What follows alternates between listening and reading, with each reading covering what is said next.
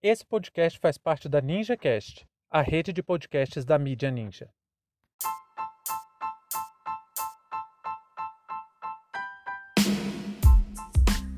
Uso de suásticas e símbolos nazistas no Brasil.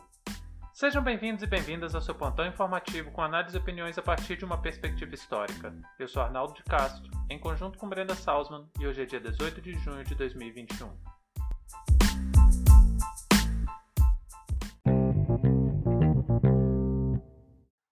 Prefeitura de Maceió anunciou hoje a exoneração do secretário de Turismo, Ricardo Santa Rita.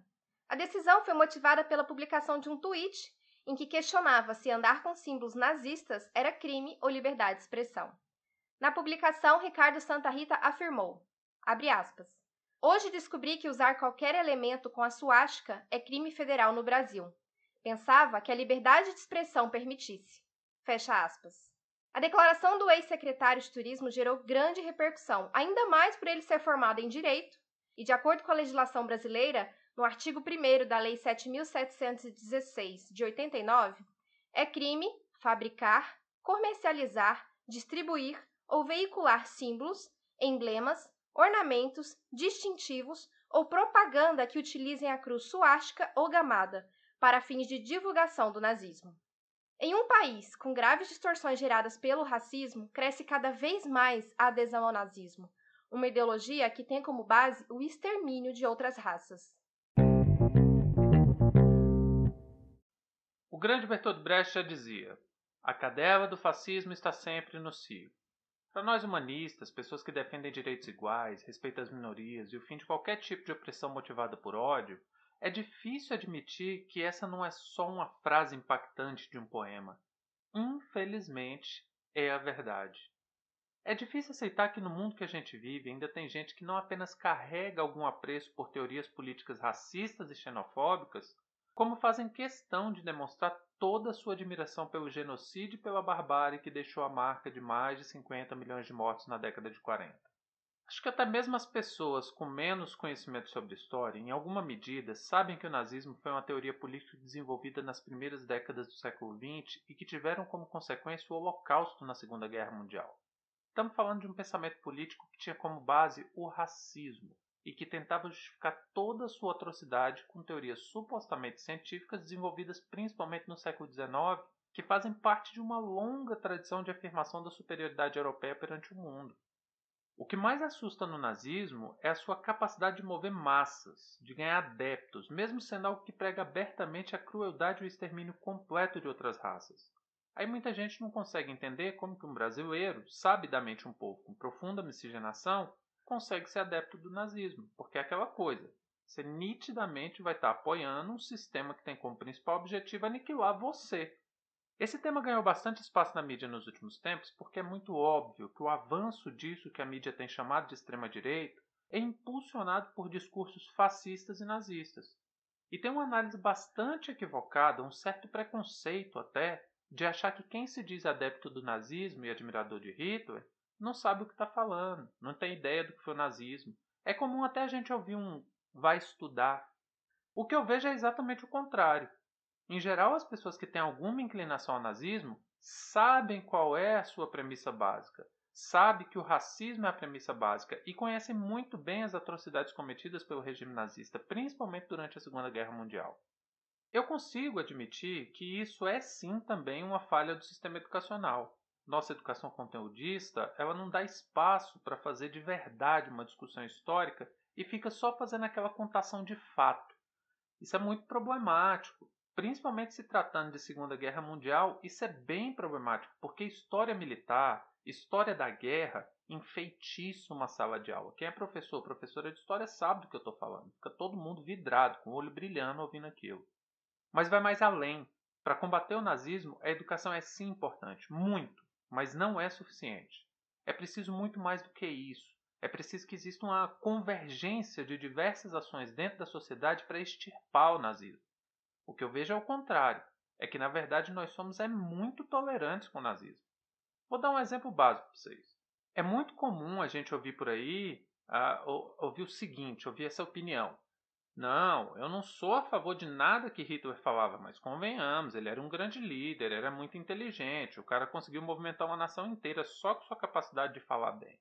Isso para mim não tem outro nome a não ser admiração. É uma baita de uma passada de pano.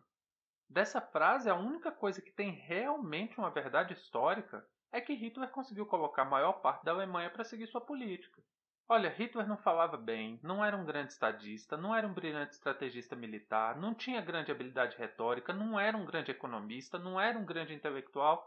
Enfim, se você analisar minimamente os fundamentos teóricos e filosóficos do nazismo, você vai ver que, para os parâmetros científicos daquela época, Hitler na verdade era um baita um negacionista que distorcia conceitos muito bem embasados, como a própria ideia de evolução das espécies. E aí o que fica muito claro para mim é que existia na Europa um espírito coletivo extremamente racista e que Hitler teve sim uma grande habilidade, a de mover uma máquina de propaganda que dialogava com tudo de pior que a longa tradição europeia tinha dentro de si e conseguiu colocar esses demônios para fora. E a racionalidade por trás disso não obedece lógica, é muito importante entender isso.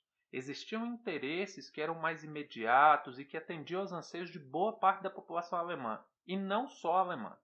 Vamos lembrar que vários países tiveram suas versões do Partido Nacional Socialista. A coisa é tão louca que olha só isso. Uma das lideranças mais famosas do Partido Nazista dos Estados Unidos era um judeu. Daniel Burus, inclusive, se matou depois que a sua herança judaica foi exposta na mídia. E é impressionante que, mesmo com todos os crimes do nazismo dando origem a diversas ferramentas para a proteção dos direitos humanos, até mesmo a criação do, da ONU parte daí, o Ocidente não busca uma forma de lutar contra o racismo impregnado em sua alma. O sentimento de superioridade e a forma como o Norte trata o resto do mundo é o impulso primordial do nazismo. O nazismo é o ponto alto, a culminância disso. É quando, sem nenhuma coleira, esse cão raivoso ganha espaço no Ocidente. E é por isso que a desnazificação da Europa se mostrou um fracasso. Tanto que hoje nós estamos vendo aí movimentos neonazistas pipocando nos mais diversos países. E assim como na década de 30, isso tem atravessado as fronteiras, tem atravessado o oceano. No Brasil, um professor de história, um militar que foi candidato a vereador, teve uma foto da sua piscina vazada na internet. Nela tinha uma gigantesca suástica. Em Unai, um homem estava tomando uma cerveja em um bar com uma faixa no braço com a suástica. Em Santa Catarina, um outro cara foi flagrado estendendo uma bandeira nazista na varanda do, do, do apartamento. E mais recentemente, ontem, um garoto menor de idade foi filmado andando em um shopping de Caruaru com uma faixa no braço com a suástica. Por que isso tem acontecido com tanta frequência, com cada vez mais frequência a cada dia que passa? Por que, que os nazistas estão cada vez mais dando as caras? Essa é uma questão, uma reflexão importantíssima.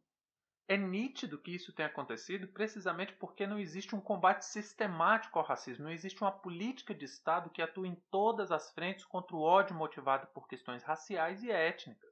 Sem contar que nossas instituições estão lotadas de gente que acha que demonstrar afeto ao nazismo é apenas exercer o direito de liberdade de expressão. Na ponta, aqui embaixo, na sala de aula, pode ter certeza, nós, a ampla maioria dos professores e professoras de história, é abertamente antinazista e não relativiza o Holocausto. Mas se de um lado tem o professor de história falando em sala de aula, de outro nós temos as redes sociais sendo totalmente coniventes com a propagação de conteúdos de ódio, um sistema policial e de justiça que age com total conivência e omissão, e instituições que não querem discutir o real problema. Para piorar, nós temos nos círculos mais próximos da presidência da República gente que segue as orientações de um cara como Olavo de Carvalho, que é um fascista assumido e acha que Brasil Paralelos é história. É gente que está pregando a ucranização do Brasil, gente que não vê problema nenhum em comparar seres humanos com animais de abate. Enquanto não tivermos uma política permanente e radical contra o racismo no Ocidente, as diversas repaginações do nazismo vão continuar aparecendo. Fim de papo.